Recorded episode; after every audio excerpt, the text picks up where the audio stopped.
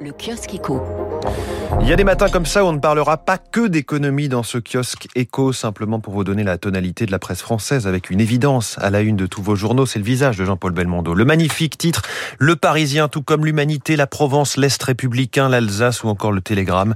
L'As des As, en première page du Figaro, La vie bébelle à la une de Libération, l'acteur qu'on aimait, titre La Croix, revue de presse euh, avec euh, David Abiker à 7h25 et 8h30. La presse économique ce matin retient une grande information la volonté d'Emmanuel Macron de rouvrir le dossier des retraites. La tentation d'une réforme express, titre Les échos, le président tenter de rouvrir le dossier des retraites pour le Figaro comme s'il s'agissait de céder à une envie, à une gourmandise réformatrice.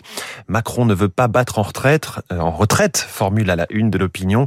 Dans son éditorial, Étienne Lefebvre des Échos écrit Macron doit concrétiser. Il a été mis plusieurs fois en échec sur ce chantier. Il doit remonter la pente pour crédibiliser ses projets de long terme. Alors, dans le détail, les Échos ont révélé le scénario étudié, supprimer les régimes spéciaux par décret et instaurer le minimum de retraite à 1000 euros par mois pour toute carrière complète on retrouvera euh, François Vidal pour son édito économique à 7h10 à ce sujet. Dans l'opinion, Nicolas Marquez de l'Institut Molinari et Thibaut Bechtoile de Croissance Plus plaident pour leur idée d'une dose de capitalisation sans remise en cause de notre système par répartition.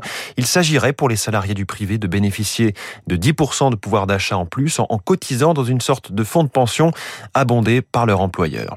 Dans le Figaro Économie dossier sur l'industrie du vaccin chamboulé, le Covid a rebattu les cartes entre les acteurs, a commencé bien sûr par Moderna et BioNTech que pratiquement personne ne connaissait il y a un an et demi et qui sont devenus des géants financiers de la pharmacie, tandis que Sanofi prépare son vaccin et espère enfin en tirer profit. À lire dans les échos cette double page sur l'ouverture par Cheval Blanc, filiale du groupe LVMH, de son premier palace urbain, en l'occurrence au sommet du bâtiment mythique de la Samaritaine à Paris, surplombant la Seine et une bonne partie des monuments de la capitale.